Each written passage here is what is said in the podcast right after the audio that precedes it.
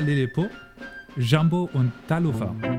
Also, wie äh, ihr es bestimmt verstanden habt, äh, möchte ich euch ganz herzlich willkommen heißen zu einer neuen Folge von Historia Universalis, dem Geschichtspodcast.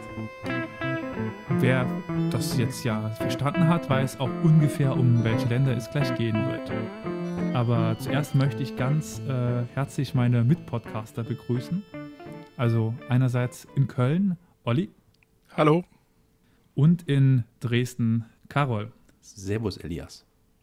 Und wenn ich den Carol gerade da äh, an der Leitung habe, würde ich ihn ganz gerne fragen, über was haben wir denn eigentlich letztes Mal gesprochen?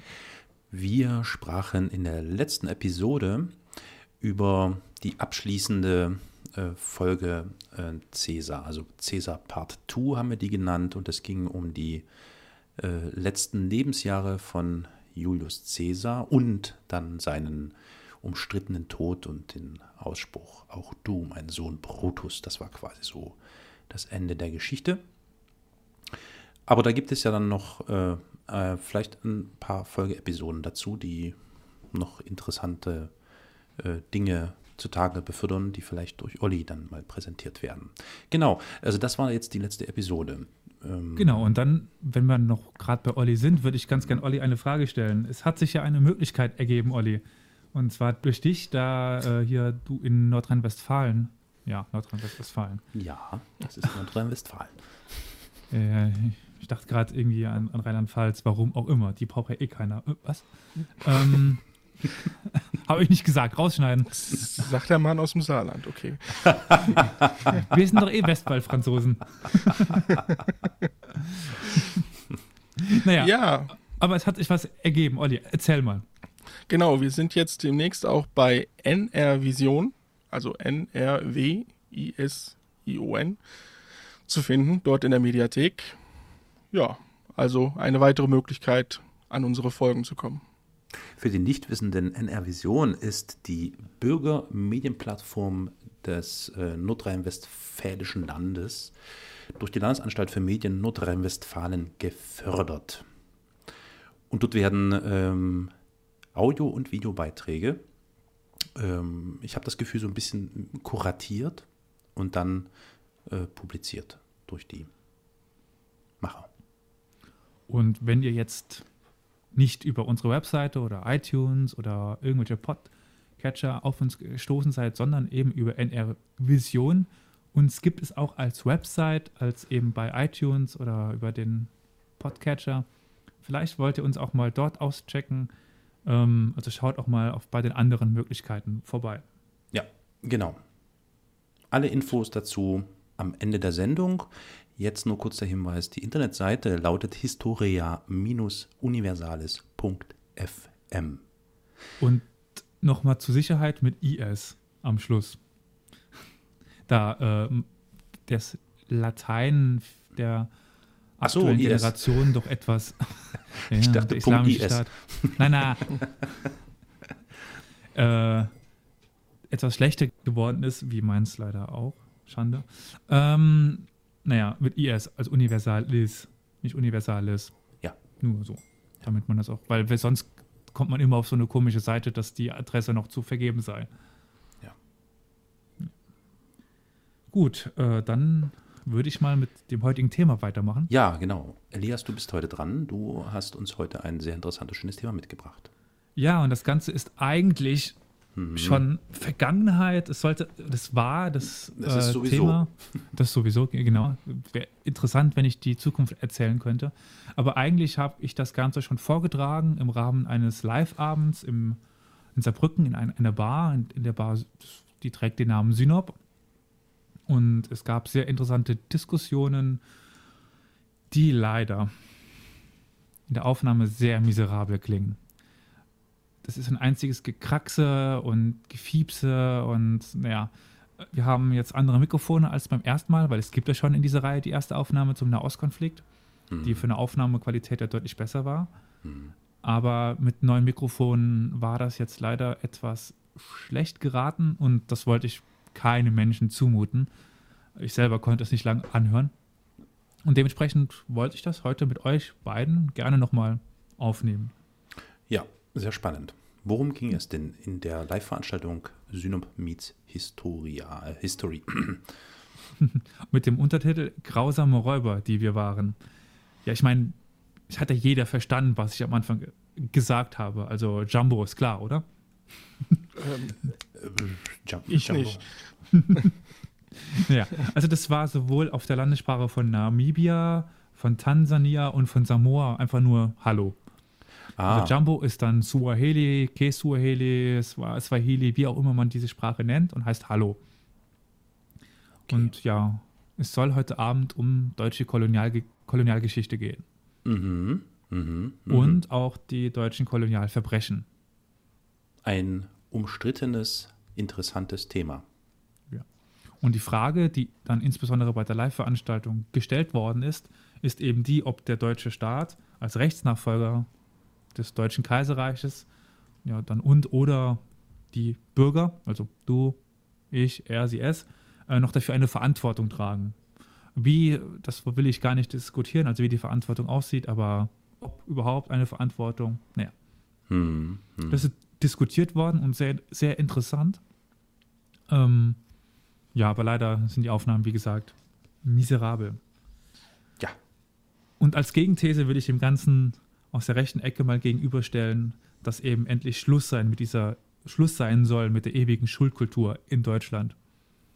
Ist gut jetzt mit dem Schuldkult. Genau. So geht das. Genau. War ich noch gar nicht geboren. Da kann ich doch nicht dafür. Genau. Was ich euch noch in die Shownotes stecken werde, ist die Playlist des Abends. Also ich habe Musik aus den Kolonien, also moderne Musik aus den ehemaligen Kolonien zusammengestellt. Ehemalige Kolonien. Du hast dich gerade versprochen, das war ein freudscher Versprecher. Es wäre immer noch schön, nach, nach Samoa zu, zu fliegen und dort. Naja, nee, ich. Oh Gott, oh Gott. naja. Also wie gesagt, es gibt die, diese Playlist, da kann man gerne reinhören. Und ja, ich möchte an dieser Stelle eigentlich nochmal, bevor es losgeht, ganz gerne dem Synop danken, dass äh, uns die Möglichkeit gibt, eben dort als doch noch kleiner Podcast schon Live-Veranstaltungen zu machen. Danke.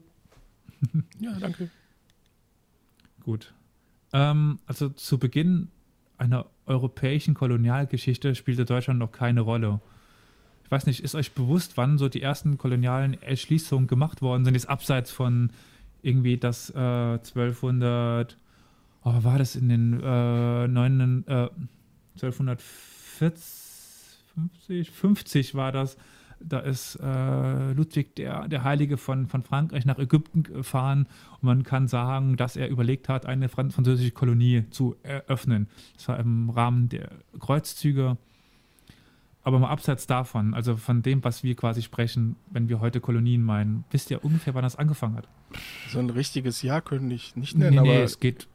Hängt es so mit dem, ja, mit dem Aufkommen, dass die englische Flotte irgendwann Ja. groß wurde zusammen? Nein, die Engländer waren relativ spät dran. Also ich tippe mal schneller. auf, Okay. hier Kolumbus, der ist doch durch die Gegend geeimert und hat Länder in Besitz genommen. Ja, ge genau. Oh. Also ähm, Ende des 15. Jahr Jahrhunderts brechen die Portugiesen und die Spanier auf und schippern die afrikanische Küste run- runter und eben Kolumbus wollte nur nach Indien fahren. Hm. Also Ende des 15. Jahr Jahrhunderts beginnt Spanien und Portugal an der Westküste Afrikas Besitzungen zu eröffnen.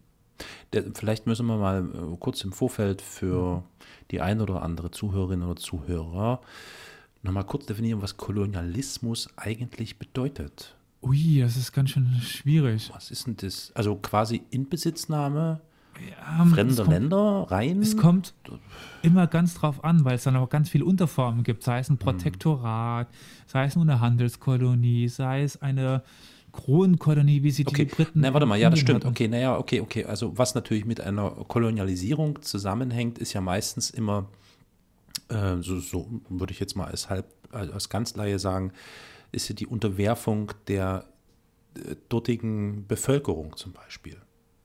Deswegen ist ja auch nicht meistens- umsonst Kolonialherrschaft heißt.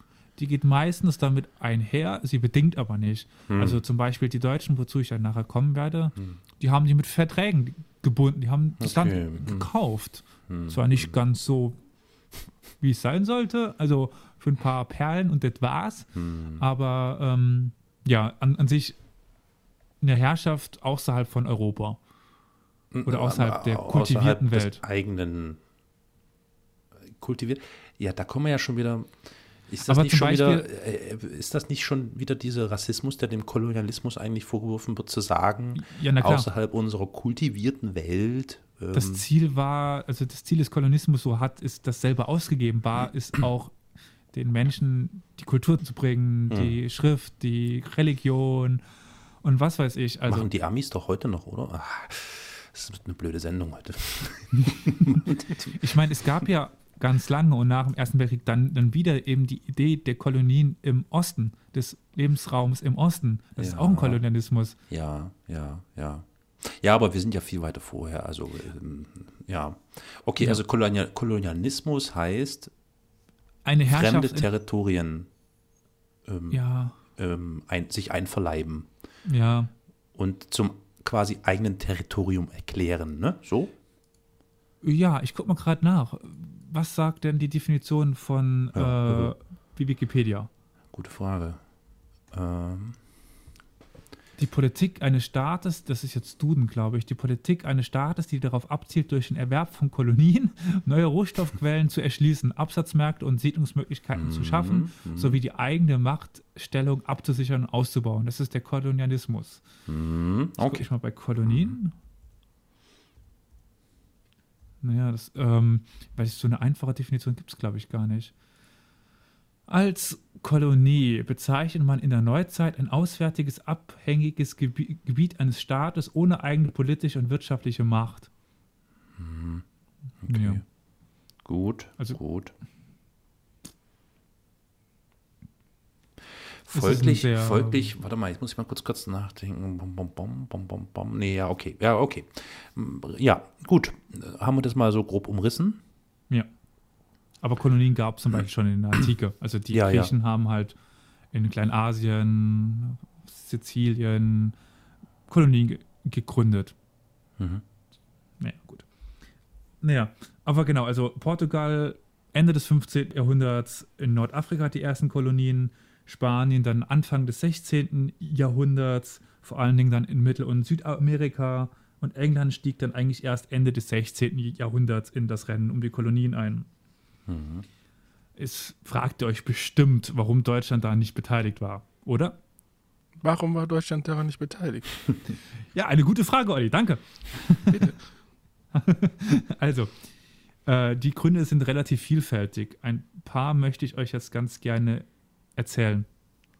Also das größte Problem in meinen Augen war die politische. Ja, genau. Na Und klar, Da spricht der. Experte. Na ja, also mhm. Deutschland war zu diesem Zeitpunkt in über 300 Ja, Ländereien eben, zersplittert, eben. Ja. Der Die- Fleckenteppich. unabhängig voneinander waren. Also nicht irgendwie so ein feudalistischer Staat mit, äh, gut, es gab den Kaiser, aber pff, der saß in Wien und interessierte sich einen Scheißdreck für Kolonien, um es mal so zu, zu sagen. Da wir Sachsen ja so, so gewisse Animositäten zu den Preußen haben, tippe ich auf die Preußen. Die waren ja immer voll am, die sind ja immer losgegast. Die sind ja immer, haben ja immer irgend sich was einverleibt. Ich wette, die Preußen sind da ganz vorne mit dabei gewesen früher. Naja, also die Preußen wären die einzigen ge gewesen, die sich finanziell irgendwie und durch die Position, also dass das Königreich Bayern keine Kolonien hatte, war irgendwie klar, weil denen fehlte halt der Hafen. Also ähm, Stimmt. das, das, Clever. dass die Bayern nicht so die Kolonien in Afrika haben, schließt sich. Hm. Naja, wie auch immer. Äh, aber genau, also bis auf Preußen hatte quasi keiner die finanziellen Mittel, als auch die Lage, überhaupt Ja, Kolonien klar. sich zu leisten. Ja. Und dann gibt es ja noch diesen 30-jährigen Krieg, 1618 bis 1648. Mhm. Und da war Deutschland finanziell ausgeblutet und äh, auch die Hanse spielte, also die Hanse als ja, Äh, Verbund. Handelsgebilde, die Mhm. in der Lage ge gewesen wäre, Handelskolonien zu öffnen. Und die hatte ja quasi Schweden und Novgorod schon so was ähnliches wie Kolonien. Die ist halt auch zugrunde gegangen in dieser Zeit oder halt niedergegangen. Und die sollte sich erst später wieder erholen. Und das Meer spielte quasi in der deutschen Politik zu dieser Zeit eigentlich keine große Rolle. Hm. Und dementsprechend fehlten auch die überseeischen Erfahrungen, um überhaupt Kolonien zu gründen. Also diese große Tradition wie in Portugal gab es einfach nicht. Hm. Hm. Die Portugiesen lebten schon immer vom Meer. Ja. Es gibt aber eine Ausnahme. Einer hat tatsächlich Kolonien erworben. Und wie Karol schon so schön sagte, die Preußen. Also, beziehungsweise damals noch die Markgrafen von Brandenburg. Mhm. Aber das geht dann ja ineinander über. Also der große Kurfürst Friedrich Wilhelm von Brandenburg erwarb 1683 vereinzelte Besitzungen in der Karibik und der Westküste Afrikas. So, da hat er zum Beispiel im heutigen Ghana Großfriedrichsburg gegründet. Aber das war nicht lange von Erfolg und 1717 ließ dann sein Enkel von Namen ebenfalls Friedrich Wilhelm die Besitzungen wieder äh, an die Holländer verkaufen. Der Kaufpreis der Holländer damals war 7200 Dukaten und ganz wichtig, 12 Möhren. Das war der Centbetrag, oder? Genau. also, ich habe leider nicht gefunden, warum 12 Möhren, aber ne, es war wichtig scheinbar. Also bis in Deutschland dann wieder an Kolonien gedacht wurde, sollte noch eine große Zeit vergehen. Erst Anfang bzw. Mitte des 19. Jahrhunderts wurde der Kolonialismus in Deutschland wieder beliebt. Oder beliebter. Beliebt, ist ja auch so. Ja, also Mhm, eine mhm, Kolonialfaszination, Mhm. Begeisterung brach damals aus. Ja, ja, klar. Schlägt klar, mir ein klar. Hobby zu. Hm. Ähm, es gab quasi Handelsinteressen, die vertreten werden sollten, aber auch die Furcht, die eigene Nation komme durch bei der, auf, bei der fortschreitenden Aufteilung der Welt äh, Mhm, zu kurz, mhm, ließ eben diese Welle der kolonialen Begeisterung ausbrechen. mhm. Ein klares Ziel gab es damals eigentlich noch nicht. Es gab verschiedene Ideen, die gingen von Südamerika über Afrika bis nach Nordamerika. Aber es Nord- und Südamerika gab es eigentlich kein freies Land mehr, was nicht irgendwie von irgendeinem Staat beansprucht wurde. Mhm. Die einzigen Gebiete, die es noch gab, waren in Afrika und in der Südsee. Mhm. aber dann später dazu mehr. Und nach dem Deutsch-Französischen Krieg 7071 und dann die Staatsgründung Deutschlands oder des Deutschen Kaiserreichs des Zweiten war dann die ökonomische Grundlage für eine deutsche Kolonisation geschaffen. Weil das kostet ja in dem Sinne auch immer ein bisschen Geld erstmal. Mhm. Und so beginnt dann in den 1880ern die deutsche Kolonialgeschichte. Zu diesem Zeitpunkt gab es einen anhaltenden Bevölkerungsdruck auf die Arbeitsmärkte und es gab, was damals in aller Munde war, was heute kaum noch einer kennt, die Angst vor der malthusianischen Falle. Sagt euch das etwas? Malthusianische Falle. Malthusianische Falle. Ja, irgendwie am einen Scheiß ersticken. Keine Ahnung. Nee. Sag mal. Also Malthusian war ein Ökonom Ja, ja. hm. in England, glaube Ja, ich, ja. Äh, frühen Neuzeit und der hat quasi sich überlegt, dass die Bevölkerung irgendwann so viel wächst, dass sie sich selber nicht mehr ernähren Da kann. sag ich doch, am eigenen Scheiß ersticken. Hab ich doch gesagt. Meintest du das so? Ja, ja, klar. Also, Sorry. ne, ja, also einfach. tut mir das leid, dann hattest du natürlich 100% Ja, ich habe das falsch ausgedrückt vielleicht, aber ich mir war Falsch schon, verstanden. ich habe geahnt, dass es irgendwas Ökonomisches zu tun hat, beziehungsweise damit, dass einfach zu viele Menschen da sind und die nicht mehr versorgt werden können. Also, dass das quasi problematisch wird. Und naja, Hm. das, was dann quasi später auch noch im Dritten Reich wichtig wurde, so, äh, Ja, ja. dass Deutschland zu wenig Platz böte für das Volk. Ja, Äh, naja. ja. ähm, merkt man ja, ja heute. Wie, wie, wie hat er das gleich noch genannt? Ähm, da, die Ost, Ostgebiete. Äh, Lebensraum. Lebensraum im Osten. Ja. Lebensraum im Osten. Mhm, ja. Na gut, also es kam vermehrt, ver- vermehrt zur Auswanderung aufgrund des hohen Drucks auf den Arbeitsmarkt Mhm, und er mhm, wurde in Deutschland als nationaler Aderlass verstanden. Mhm, mhm, Und dementsprechend war das erste Ziel eines deutschen Kolonialismus die gelenkte Auswanderung in deutsche Kolonien, mhm. um eben das deutsche, in Anführungszeichen, Blut, in Ja. Anführungszeichen, nicht zu verschwenden, in Anführungszeichen. Mhm, mhm, Naja. mhm. Und erst in den 1890ern kam dann auch vermehrt die Idee eines Absatzortes hinzu. Ja. Es gab aber auch dann immer mehr diese nationalpolitische Argumentation, dass Deutschland nur über Kolonien eine Weltmacht werden bzw. bleiben könnte. Mhm. Und dann gab es auch wieder diesen Aspekt, der gerade eben schon mal angeklungen ist, eben der Aspekt der verspäteten Nation. Mhm. Und äh, dass quasi Deutschland Anrecht habe auf Kolonien. Und deswegen sollte insbesondere als verspätete Nation ein großer Fokus auf Kolonien gelegt werden. Und 1884 entzieht sich dann Bismarck. Welche Position hatte der denn der damals? Wisst, wisst ihr das? Ja, Kanzler war da, ne? Oder? Ja. Müsste. Genau, Reichskanzler. Ja, ja, klar. Mhm. Ist ja nur, dass das halt nicht der Kaiser entschieden hat, dass jetzt Kolonien es geben soll, sondern es hat halt der Reichskanzler entschieden. Ja, ich glaube, der hatte sowieso, äh, Bismarck war dann sowieso. Die Hosen an, ja. ja, ja, die, die Hosen an, genau. Und davor, also vor 84, war er eigentlich starker Gegner der Kolonien gewesen. Kennt ihr da so einen Spruch von, von ihm? Der ist relativ bekannt. Auf Anhieb nicht, ne? Bestimmt irgendwas Also- mit Negern. Nee, nee, meine Karte von Afrika liegt hier in, in Europa. Ah, okay, okay. Also er gut. sagt irgendwie, ja, hier sind die Russen, hier sind die Franzosen, die, die Engländer und hier ist Deutschland und das ist meine Karte von, von Afrika. Mhm. Eben so, sozusagen, also sein wichtiges Ziel liegt in Europa und nicht in Afrika. Hm, hm. Naja. Aber warum sich Bismarck jetzt plötzlich umentschieden hat und doch für Kolonien stand, das ist umstritten. Es gibt mehrere Gründe, die möglich sind. Äh, jetzt mal rein so aus der Sicht von heute. Wüsstet ihr gerade, was möglich wäre als Grund, warum plötzlich sich ein Mann, der vorher Gegner war, für Kolonien entscheidet? Und denkt auch wirklich an heute, an, an Politik heute. Naja, ähm, also ich hatte vorhin schon überlegt, ähm, dass die Wahl, dass die auf Afrika fiel, hätte ich jetzt zunächst mit Rohstoffen und vor allem Nee. mit dem äh, begründen wollen, aber dann stellte sich ja heraus, dass Afrika quasi der verbliebene Rest war, den die sich nur noch unter den Nagel reißen konnten. Das kann es also nicht sein, weiß nicht. Hm. Aber dein Satzanfang, der war sehr gut. Äh, Wie war der nochmal? wie war der noch? äh, ich habe schon wieder vergessen. Ja. Es ging da um ein, ein Wort, was du benutzt hast. Ich habe schon gejubelt. Ja, Aha. sofort macht er es richtig. Und dann war es doch, Schade. was du sagen wolltest, was du was anderes sagen wolltest. Ja. Ähm, es ging um den, also, naja, gut. Äh, aber euch fällt es ad hoc kein Grund ein, was man sich heute vorstellen könnte, wenn jemand so seine Meinung plötzlich ändert. Naja, es ist halt immer der Versuch, sich an der politischen Macht zu halten. Also Okay, wir Machterhalt. haben Ja. ja. von Wahlen gesprochen. oder? Genau. Ja, klar. Hm, hm. Ja, du hattest den Okay. Satz angefangen bei der Wahl von Afrika. da dachte ich so, ja, oh, das ging ja aber schnell. Genau, es, also ähm, es gibt eben eine These, dass es gab 84 Wahlen.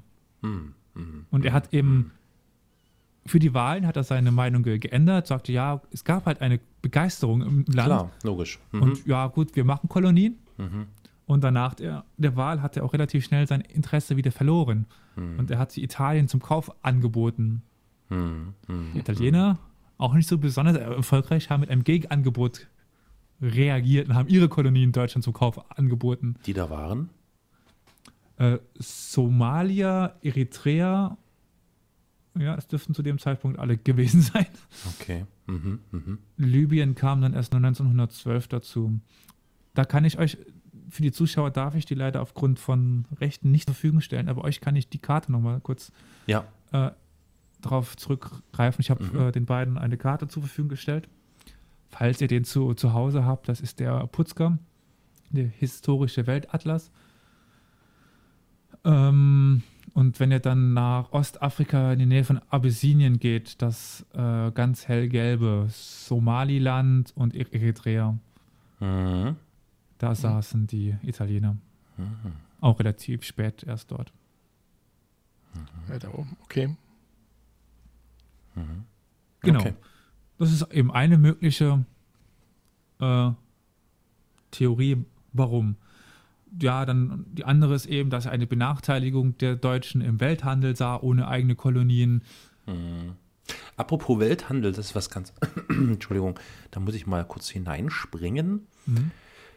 Ihr kennt ja den Begriff der Kolonialwaren. Ja, Ähm, Edeka. Was? Genau, Edeka. Ne? Wusstet ihr, Ja. warum, wie der Name Edeka, was das bedeutet? Ich weiß, dass es eine Ab. War das, aber ich krieg's nicht mehr zu, zusammen. Ich sag's mal. Ja. Einkaufsgenossenschaft der Kolonialwarenhändler in Halleschen Torbezirk zu Berlin. EDK. Genau. Ja, nur mal so. Hm?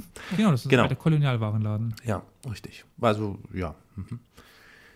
Ja, Handel, ne? Also haben wir ja gerade, hast du ja gerade gesagt, kolonial. Genau. So. Und dass er die, die Furcht hatte, dass quasi die Engländer und Franzosen durch Schutzzölle äh, Deutschland komplett aus dem Welthandel hin, herausnehmen konnten. Ah, ah, ah. Dann eine, eine dritte Theorie ist, dass er die äh, Politik des Kronprinzen Wilhelms II., der damals noch nicht an, an der Macht war, also der während des Ersten Weltkrieges an der Macht warende König, äh, Kaiser, war noch gar nicht an der Macht. Das war Wilhelm der, der, der Erste. Und Wilhelm der, der Zweite galt eben als besonders englandfreundlich. Bismarck aber nicht. Und Bismarck hätte so quasi die Politik von Wilhelm vorbestimmen wollen, indem er durch die Kolonien den Kon Konflikt zu England und Frankreich suchte.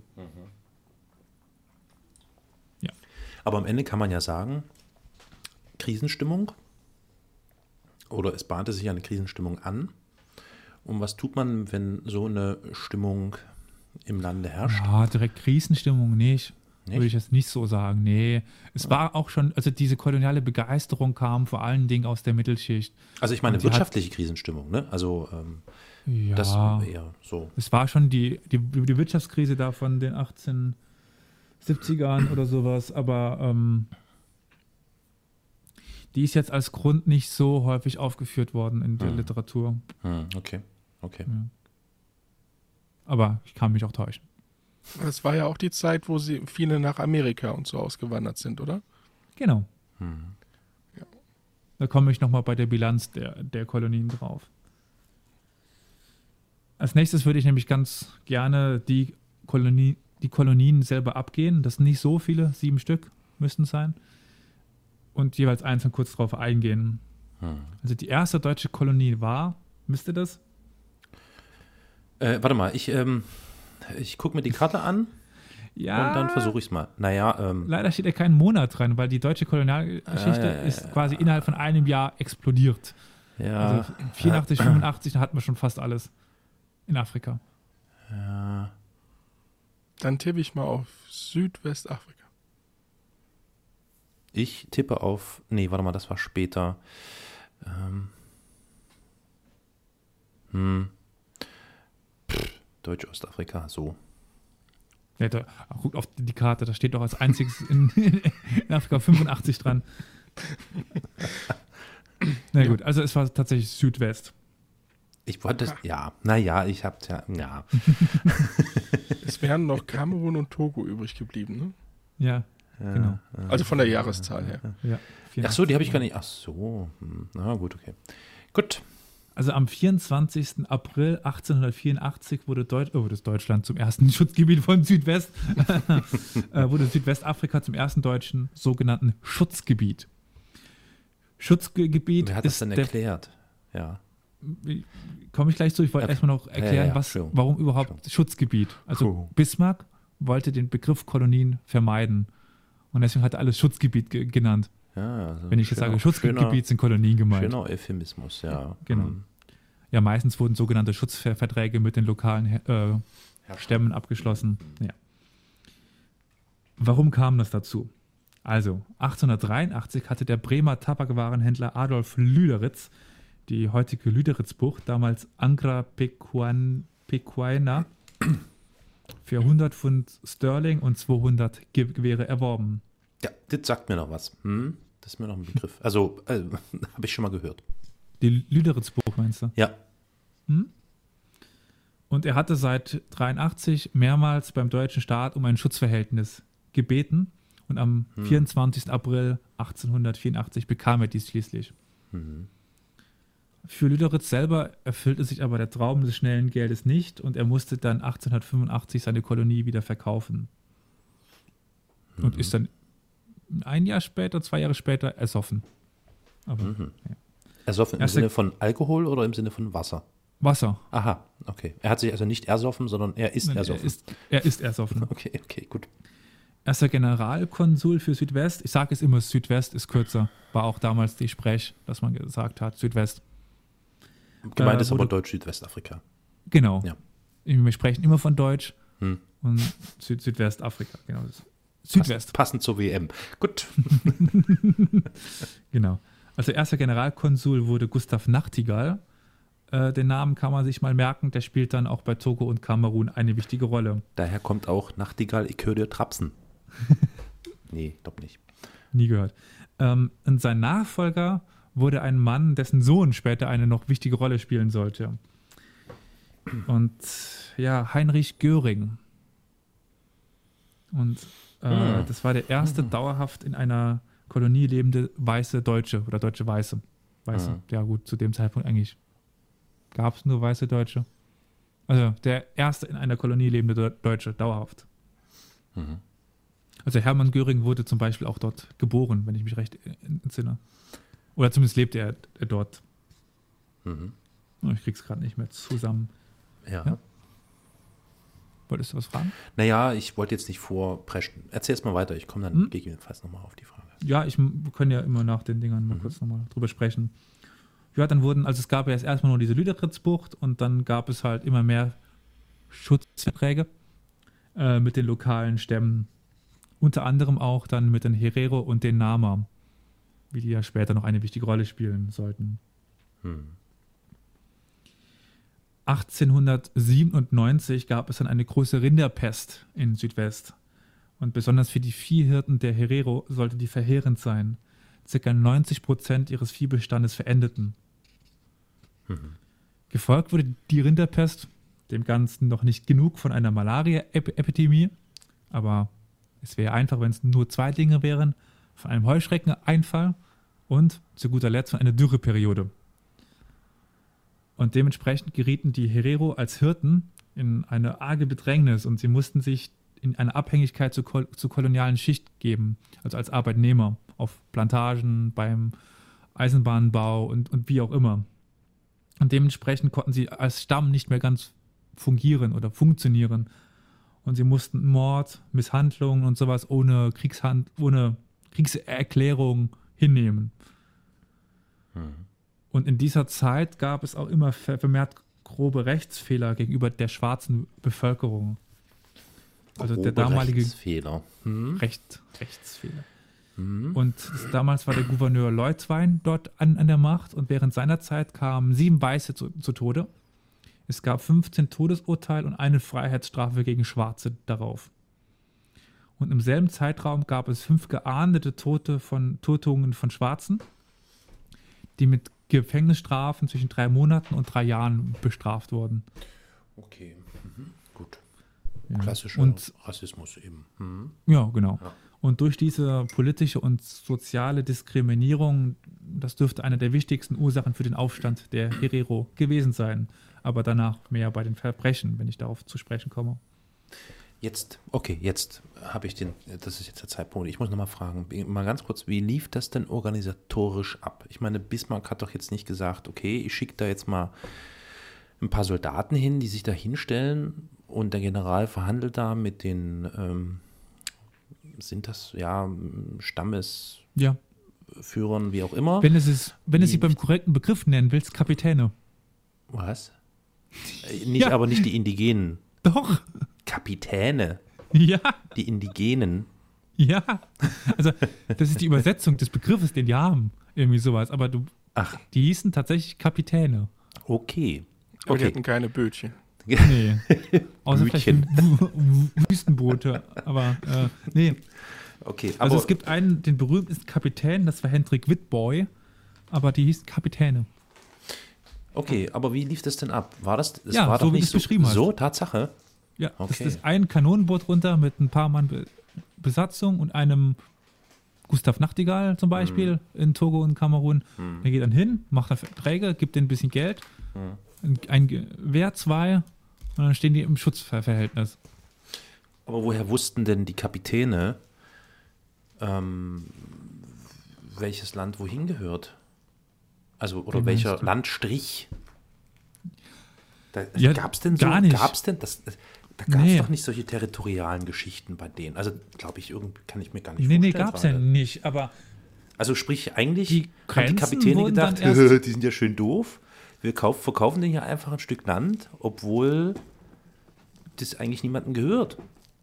Oder? Naja, es gab ja schon so ungefähr die, die Weidegründe. Also schon ungefähr konnte man das umreißen. Hm. Aber im Endeffekt kamen dann die Kolonialmächte, haben dann in Konferenzen sich zusammengesetzt und haben dann die Grenzen gezogen zwischen den Ländern. Hm, In dem Falle vor allen Dingen England und Und, und Deutschland ja halt zu Südafrika, Ja. zu Bechuanland oder so, wie, wie das heißt, äh, haben dann die Grenze gezogen.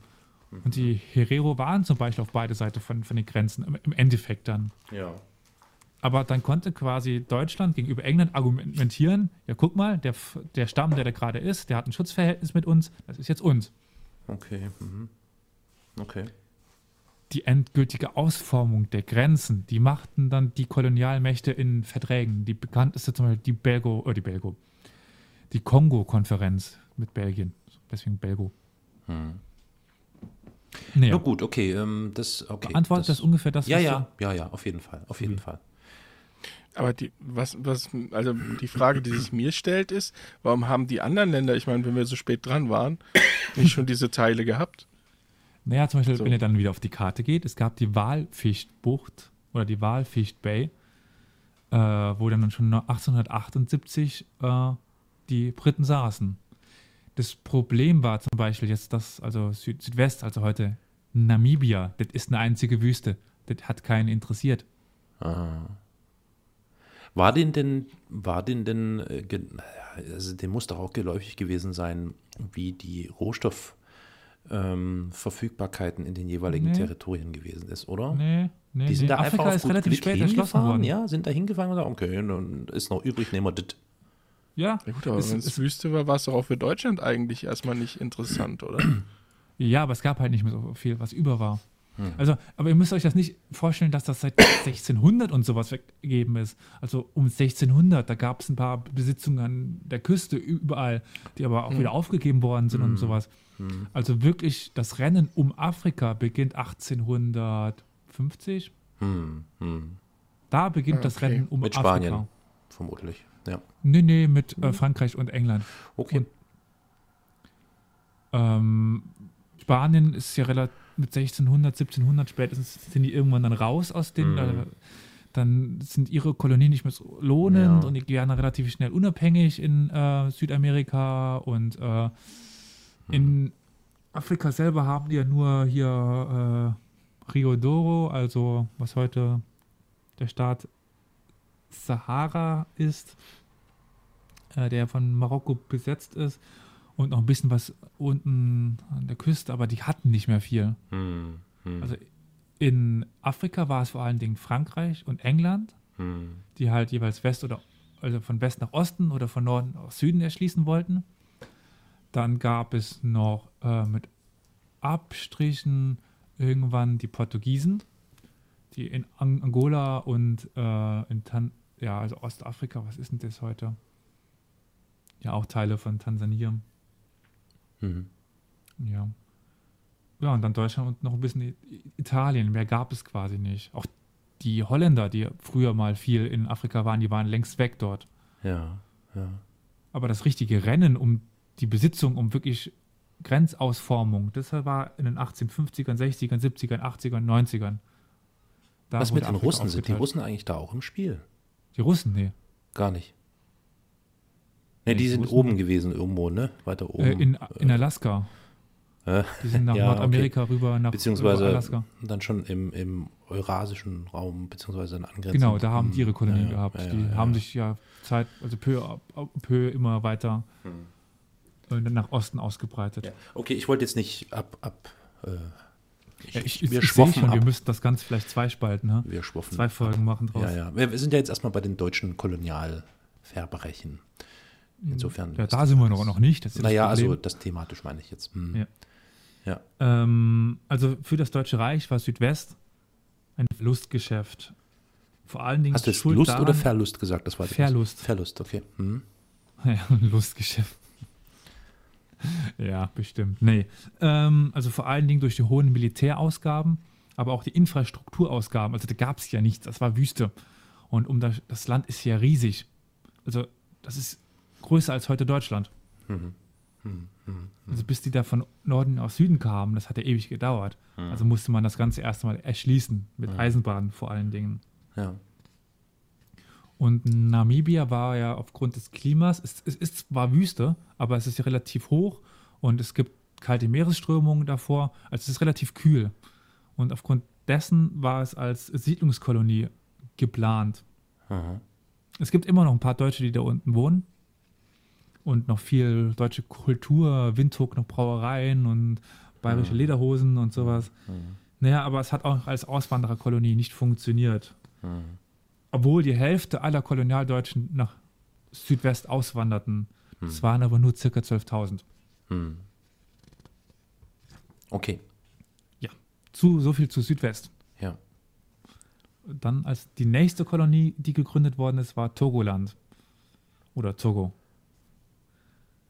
Und da geht das deutsche, oder die, der deutsche Einfluss bis auf das Jahr 1847 zurück. Und da begann die norddeutsche Mission Tätigkeit im Togo. Und über diese Mission, also das waren dann Priester, die dort gelebt haben und den, das Christentum missioniert, für das Christentum missioniert haben. Und über diese Mission kamen dann die hanseatischen Händler ins Land. Und als sich dann auch Frankreich und England anschickten, Togo als Kolonie zu beanspruchen, stellten Hamburg und Bremen 1883 einen Schutzantrag an das Deutsche Reich. Und im Juli 1884 handelte dann eben der schon erwähnte Gustav Nachtigall mit den lokalen Häuptlingen wieder Schutzverträge aus Ja, und etablierte dann die zweite Kolonie nach Südwest. okay. Togo war aber vor allen Dingen als Handelskolonie geplant und eben als keine Siedlungskolonie. Ja. Es gab selten mehr als 350 Weiße im Land.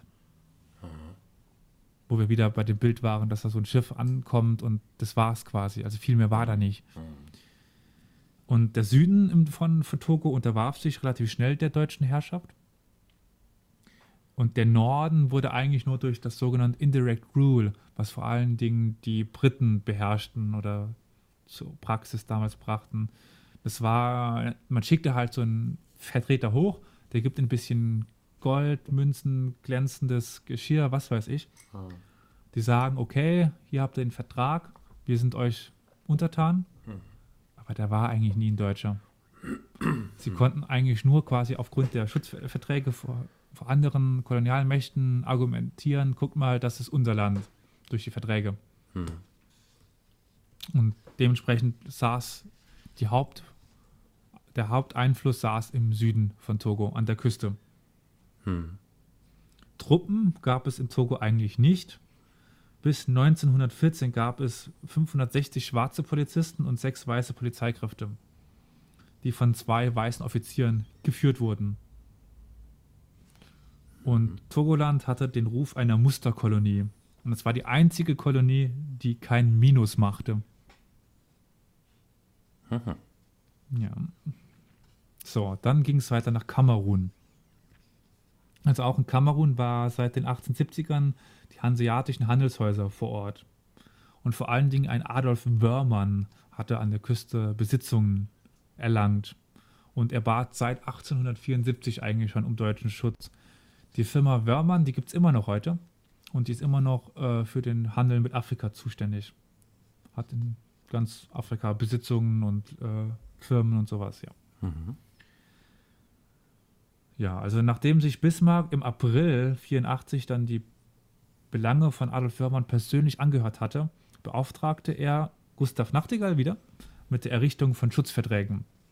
Und nachdem er eben kurz vor den Abstechern nach Togo ge gemacht hat, äh, gelangte er nach Kamerun. Aber zu dieser Zeit hatte auch England Ansprüche auf Kamerun erhoben. Und der englische Kon Konsul Edward Hewitt hatte sich auch auf den Weg gemacht. Doch sieben Tage vor Hewitt, der dann im Englischen der Too Late Consul genannt wurde, erreichte Nachtigall Kamerun und verhandelte dann die Schutzverträge. Und ähnlich wie in Togo war das Ziel eine Handelskolonie, auch keine Siedlungskolonie. Äh, die klimatischen Verhältnisse dazu waren viel zu kompliziert. Also wer schon mal dort war, es ist sehr ungewohnt für, für eine deutsche Kartoffel, da plötzlich in die Hitze reinzugehen. Also es ist ganz schön heiß, ganz schön feucht die, die Luft und äh, ja, es ist ungewohnt, definitiv. Mhm. Also du warst schon mal da.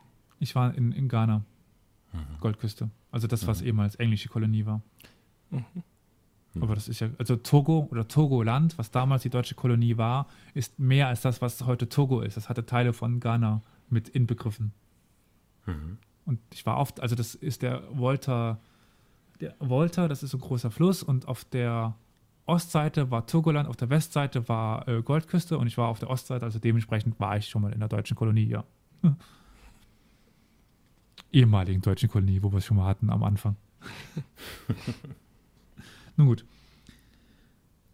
Und nachdem wie in Togo zuerst die Küste nur Besitzung war, begann dann erst 1895 die Expansion gen Norden bzw. gen Nordosten, also ins Hinterland.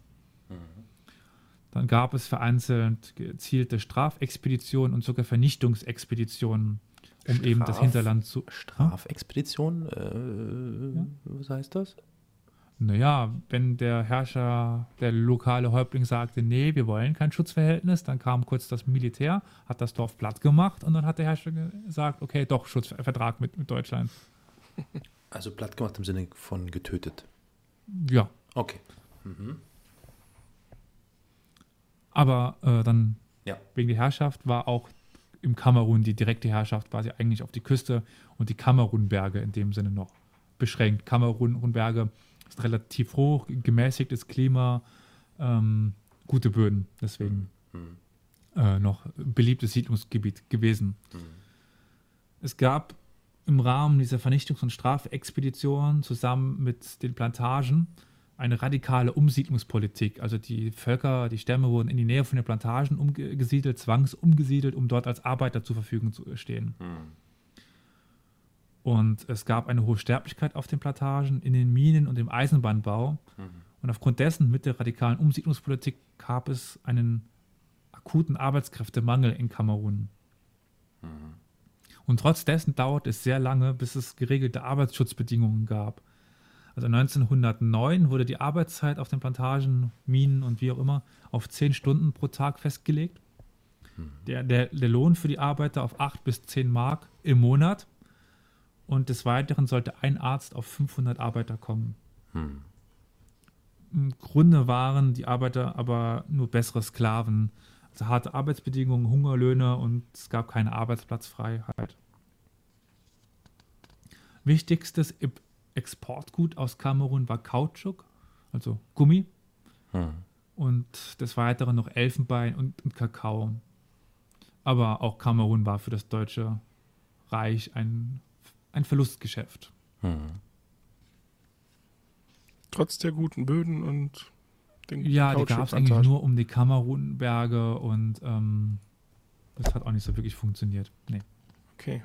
Die Infrastruktur, also hätte man das Land so belassen, wie es war, hätte die Ware nicht gut an, an die Küste ge gebracht werden, dann musste man erst viel Geld in investieren. Es ist die, die Frage, was passiert wäre, wenn ähm, Deutschland länger die Kolonien behalten hätte, ob dann irgendwann die auch Profit abgeworfen hätten.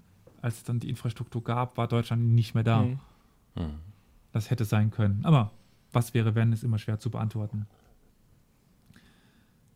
Ja, dann kommen wir weiter nach Ostafrika.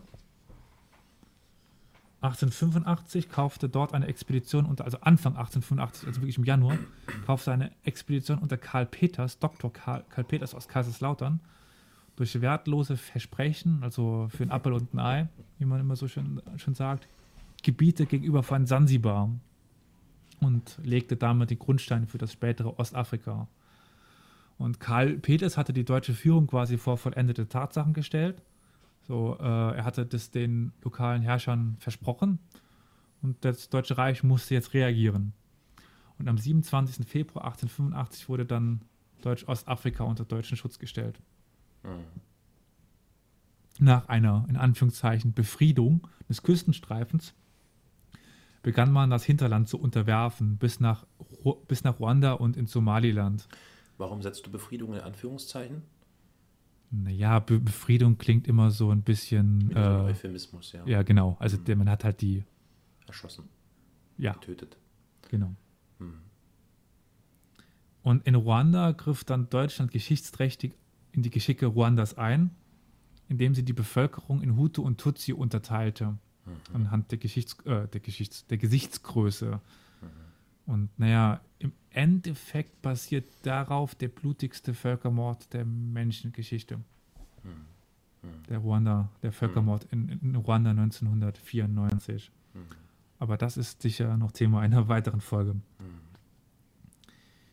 Ja, also zwischen 1891 und 1897 gab es insgesamt 61 Strafexpeditionen und Unterwerfungsfeldzüge in Deutsch-Ostafrika.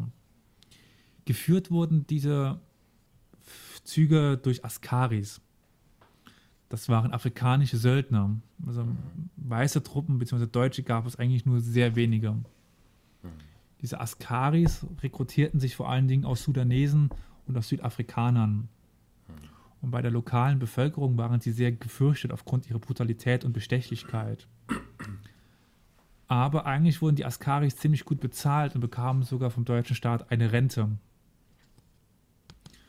Äh, die Einwohner wiederum mussten hohe Kopf- und Hüttensteuern errichten, wodurch sie dann häufig in die äh, Abhängigkeit zu skrupellosen Plantagenbesitzern getrieben wurden. Und das war eine der Ursachen für den Machi-Machi-Aufstand 1905. Aber das ist der zweite, das zweite Kolonialverbrechen, auf das ich dann eingehen werde. Hm.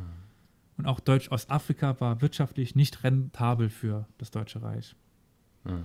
Jedoch konnten sich einzig in Ostafrika die deutschen Truppen mit den Askaris äh, bis, 1800, bis, 18, bis 1918 Widerstand leisten im, im, Ersten Weltkrieg. Ein gewisser Let, äh, ne, wie hieß er?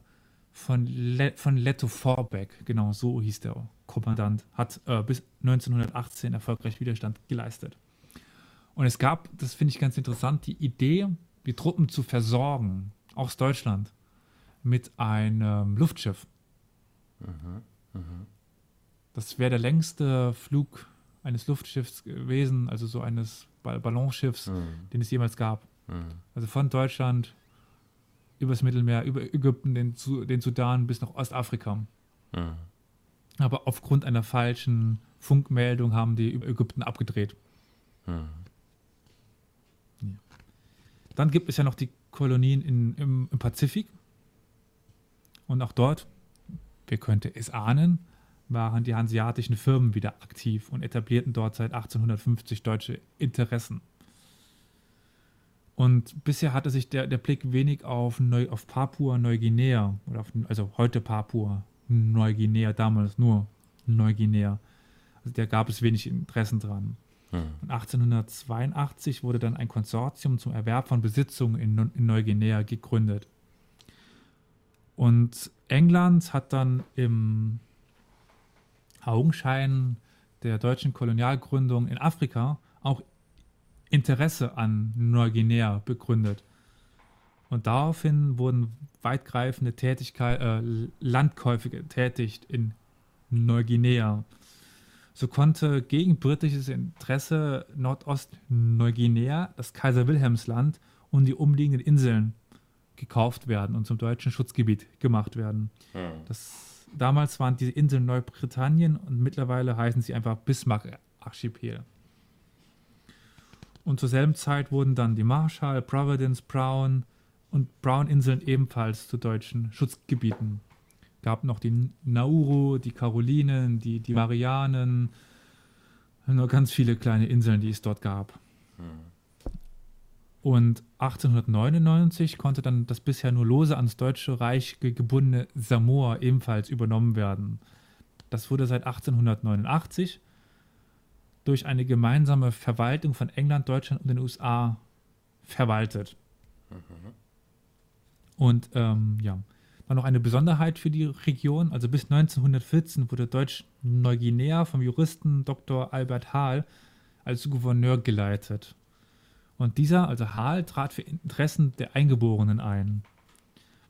Aus ökonomischem Interesse aber, nämlich nur eine friedliche Kolonie mit kooperierenden Eingeborenen konnte in seinen Augen eine finanziell erfolgreiche Kolonie werden. Mhm, mh. Und so beteiligte er die indigene Bevölkerung an, den, an der administrativen Verwaltung der, der Kolonie, schützte ihre Landbesitzung und beteiligte sie am Wirtschaftskreislauf. Mhm, mh. So wurden zum Beispiel als Ortsvorsteher sogenannte Lulais eingesetzt. Das heißt, indigene Bevölkerung, die als Bindeglied zwischen der europäischen Ver Verwaltung und der Bevölkerung fungierten. Mhm. Wirklich reichend tat sich das Gebiet aber nicht, aber es war kein so großes Minusgeschäft wie die afrikanischen Kolonien bis auf Togo. Mhm. Und dann zu guter Letzt Kiachu. Kiachu liegt in, in China, was erst seit der Öffnung durch den Opiumkrieg 1840-42 Ziel europäischer Kolonialmächte wurde. Und nachdem die Ermordung zweier deutscher Missionare dem Deutschen Kaiserreich einen Grund gegeben hatte, wurde 1898 Kiachu für 99 Jahre vom Kaiserreich, vom Chinesischen, gepachtet. Und Kiachu befand sich auch im Gegensatz zu den anderen Kolonien im Besitz der Marine und nicht des Auswärtigen Amtes. Kiachu sollte das deutsche Hongkong werden. Es war als reine Handelskolonie geplant und von dort aus sollte China ökonomisch erschlossen werden. Im Wettlauf um den fernen Osten gegen England und Frankreich. Also habe ich das richtig verstanden. China hat das gepachtet. Nein, Nein, Deutschland hat das von China. China Deutschland, gepachtet. okay. So wie die Groß, Großbritannien, wie Großbritannien Hongkong gepachtet hat. Ja, okay. Es wurde, also China war nicht ganz so, ich will jetzt nicht rückständig sagen. Nee, äh, ich wollte gerade darauf eingehen. Ich wollte gerade sagen, diese Pachtgeschäfte, man kann da jetzt auch eben beispielsweise Hongkong als, als Vergleich hinzuziehen. Ähm, Das ist ja schon fast wieder was anderes. Ne? Das ist ja weniger Kolonialismus, sondern das würde ich dann schon eher als Imperialismus definieren. Ja, wobei sich beides auch in gewisser Maße bedingt und Ja, ich sag mal so, ohne Kolonialismus wäre der Imperialismus vermutlich nicht an der Stelle. Aber und das ist, Imperialismus ohne Kolonialismus und so. Es bedingt sich beides ja. ein bisschen gegenseitig. aber ja, also man hat schon den Eindruck, als wäre das Ganze zivilisierter vonstatten gegangen oder humaner. Obwohl es dann zum Beispiel auch den Boxeraufstand gab 1900, Ja, ja. in dem die westlichen Mächte einfach mal schön über China drüber gefegt sind. ja, ja, ja. Ja, aber es wirkt Ja. mehr wie so einfach nur ein, so ein, so ein Wirtschaftspakt mehr, oder? Ja, es ging auch vor allen Dingen einfach nur um die Erschließung des Handelsmarktes, des Wirtschaftsmarktes China. Man hat sich halt vorgestellt, schon damals die 800 Millionen, nee, Hm. ich weiß nicht, wie viele Menschen damals Viele, schon sehr gelebt viele. haben. Man hat halt gehofft, dass die als Absatzmarkt fun- fungieren können. Klar, klar, klar.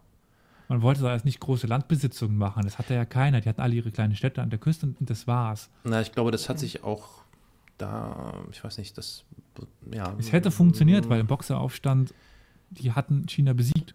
Hm, hm, Das Land war auf hm, Boden. hm, hm. Nee.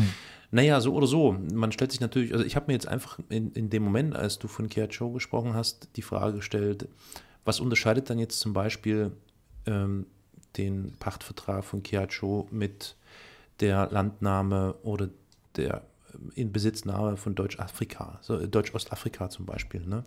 Ja, Und- zum Beispiel, wenn Ja. ich, also China hatte festgelegte Grenzen, Mhm. das gab es. Ähm, dies war auf eine gewisse Jahreszahl be begrenzt. Es Mhm. gab einen geregelteren Vertrag. Mhm. Es war kein Schutzvertrag, das einfach sagt, ähm, wir unterwerfen uns euch und äh, dafür dürft ihr hier bleiben oder sowas. Mhm. Es war schon ein anderer Ver Vertrag. Ich weiß nicht, auf was du hinaus wolltest. Naja, ich, genau, das wollte ich damit sagen. Also es Mhm. ist halt einfach, äh, es mutet humaner an als die äh, Unterjochung. Es ist ja mehr, also mir kommt es so vor, dass äh, gerade diese ganzen Kolonialgebiete in Afrika nichts anderes als eine Unterjochung der dortigen Bevölkerung gewesen ist. So, Ja. ja. Aber das wollte ich nur mal, weil das ist ja mit ein, ein, ein, ein Teil der Besprechung hier, nämlich ähm, Räuber, die wir waren. Ne? Mhm. Okay, gut, also Gut. wir sind stehen geblieben in China. Genau, und die Hauptstadt wollte ich noch kurz sagen, Ja. weil das kennt man eher unter dem Namen, ist halt äh, Tsingtao. Also die Hauptstadt von Kiachu, der Kolonie, so hieß es, war Tsingtao. Kiachu war die Bucht. Es gab auch die Stadt Kiachu, die lag aber außerhalb der deutschen Kolonie Kiachu. Ach, guck. Ja. Also der Hafen von Tsingtao wurde zu einem der modernsten ganz Ostasiens. Jedoch war Kiachu, wer könnte es erwarten, ein finanzieller Misserfolg. Es gab große Pläne von Schwerindustrie, die aber im Endeffekt nicht ver verwirklicht werden konnten. Das haben die Chinesen selber gemacht. ja, es dauert aber noch ein paar Jahre. Gut, dann noch kurz zum, Kolonial zum Kolonialismus. Das ist ein schwieriges Wort, oder? Nach 1914. Oder 18, je nachdem. Also erst vom, also mit dem Ersten Weltkrieg dann. Ja. Und nach 1918 gab es von staatlicher Seite aktiv die Erinnerung an Kolonien. Gab es den Spruch, was deutsch war, muss wieder deutsch werden. Mhm, das kenne ich doch irgendwo her. Naja. Und nach 1925 merkten sich jedoch die kritischen Stimmen aufgrund des nationalen Selbstverständnisses der ehemaligen Kolonien, die sich nun immer mehr als Volk oder als Stamm oder als Land wahrnahmen. Und man wollte eben, jetzt nicht aus Humanität, aber man, man, man wollte diese Nationen als nicht kolonialistische Macht im Kampf gegen die kolonialen Mächte benutzen. Hm, hm. Also so, wie man es im Ersten Weltkrieg überlegt hatte mit den äh, Arabern gegenüber den Osmanen, dass sie die Araber von, von Arabien, dass die quasi die Osmanen aus, dem, Mm. Land schmeißen, hat man dann gehofft, dass die Afrikaner, die Briten und die Franzosen aus dem, aus dem Land schmeißen. Hm. Und mit dem Auftreten der NSDAP kämpften dann die sogenannten Wilhelmisti wilhelmistischen Imperialisten gegen die Nationalsozialisten. Und dann gab es quasi das Ziel, Ritt gen Osten oder die Fahrt über die See. Hm. Ja, also Hitler stellt dann in Mein Kampf dem Kolonial- und Handels der Kolonial- und Handelspolitik der Vorkriegszeit das sogenannte Postulat einer deutschen Bodenpolitik der Zukunft gegenüber. Und das neue koloniale Ziel war nun eben der Lebensraum im Osten. Und es gab immer noch diesen alten Mythos, dass, das, dass Deutschland nicht genug Raum für das Volk böte. Mhm. Und Kolonien außerhalb von Europa waren eigentlich nur noch vorgesehen als Rohstofflieferant und wollte eine großmögliche Rassentrennung erreichen. Hm. Ja. Dann jetzt zum Abschluss zu der Bilanz der Kolonien. Also die Hoffnung in die Kolonien erfüllten sich für das Deutsche Reich nicht. Die Massenauswanderung konnte nicht in die Kolonien gelenkt werden. Und interessanterweise entwickelte sich Deutschland genau in dem Zeitpunkt zum Einwanderungsland. Also nicht mehr zum Auswanderungsland, sondern zum Einwanderungsland. Mhm. Bis 1914 gingen weniger als 24.000 Deutsche in die Kolonien. Wenn man das jetzt nur ver vergleicht mit den Zahlen von 1880 bis 1893, die Zahlen, die in die USA gingen, dann gingen 1,8 Millionen Deutsche in, in die USA Hm. von 1880 bis 93. In wirtschaftlicher Hinsicht waren die Kolonien ebenfalls ein Flop. Nur 0,6 des gesamten Außenhandels, also 0,6 Prozent des gesamten Außenhandels war mit den deutschen Kolonien. Hm. Demgegenüber stehen 1,6 Prozent mit anderen afrikanischen Kolonien. Hm.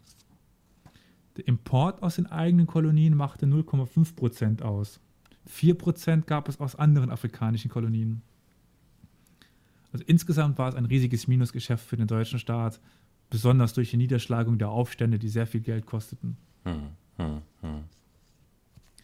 Das waren ja eine Menge Informationen. Also ich glaube, das gilt es erstmal zu verdauen, was du uns da erzählt hast, Elias. Ja, sehe ich genauso. Ähm, wobei ich es ja schade finde, dass wir jetzt noch gar nicht zu dem, also nach meinem Dafürhalten wichtigen Thema, nämlich die Verbrechen der deutschen Kolonialmacht ähm, gekommen sind. Aber ich glaube, das nimmt noch ein bisschen Zeit in Anspruch, ne? Genau, um, und um diesem ganzen Thema denke, den nötigen Umfang zu gewähren oder zu schenken, Hm. würde ich sagen, wir machen das in einer eigenen Folge, wo wir, wo, wo ich euch dann von den beiden Aufständen, sei es dem Machi Machi und dem Herero-Aufstand, erzähle. Ja, ja. Ich finde das ganz gut. Also da kann man sich das wirklich nochmal in Ruhe anhören, kann sich das nochmal wirklich vor Augen halten, worüber wir jetzt oder du jetzt eine Stunde referiert hast. Ähm, und dann im Anschluss die nächste Folge behandelt dann das interessante Thema Verbrechen, Kult, Schuld, wie das alles genannt wird, äh, der Kolonialmacht der Deutschen. Das äh, finde ich begrüßenswert. Gut, dann würde ich sagen, machen wir noch einen kurzen Feedback-Blog, Ja, wie ihr uns Genau. erreichen könnt. Ich fange mal gleich an. Also, wenn ihr uns eine Mail schreiben wollt, im äh, ja, Geschichtspodcast at nee, wie war doch so war doch at his, Podcast. minus- Podcast. Podcast. Also, wenn man seine eigene Mailadresse nicht kann. Ja, man schreibt sich ja auch Pod- selten selber eine Mail. Das stimmt. Podcast at historia-universales.fm. Auch zu finden auf unserer Website www.historia-universales.fm. Richtig. Dann haben wir Twitter. Ja, Da äh, wir sind bei. Twitter zu finden unter @geschichtspod. Wir haben, äh, wir haben, wir haben auch Facebook im Angebot und dort sind wir zu finden. Unter Historia Universalis, at Geschichtspodcast. Ja.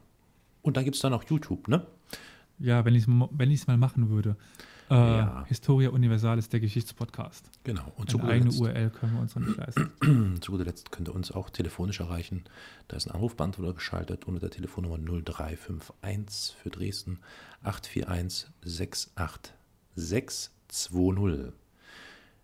So, dann äh, würde ich sagen, entlassen wir die Zuhörerinnen und Zuhörer zunächst erst einmal und ich danke dir vielmals, Elias, für deine interessanten Ausführungen. Ich bin schon sehr hibbelig und gespannt, was wir dann in Folge 2 besprechen werden und verabschiede mich schon mal.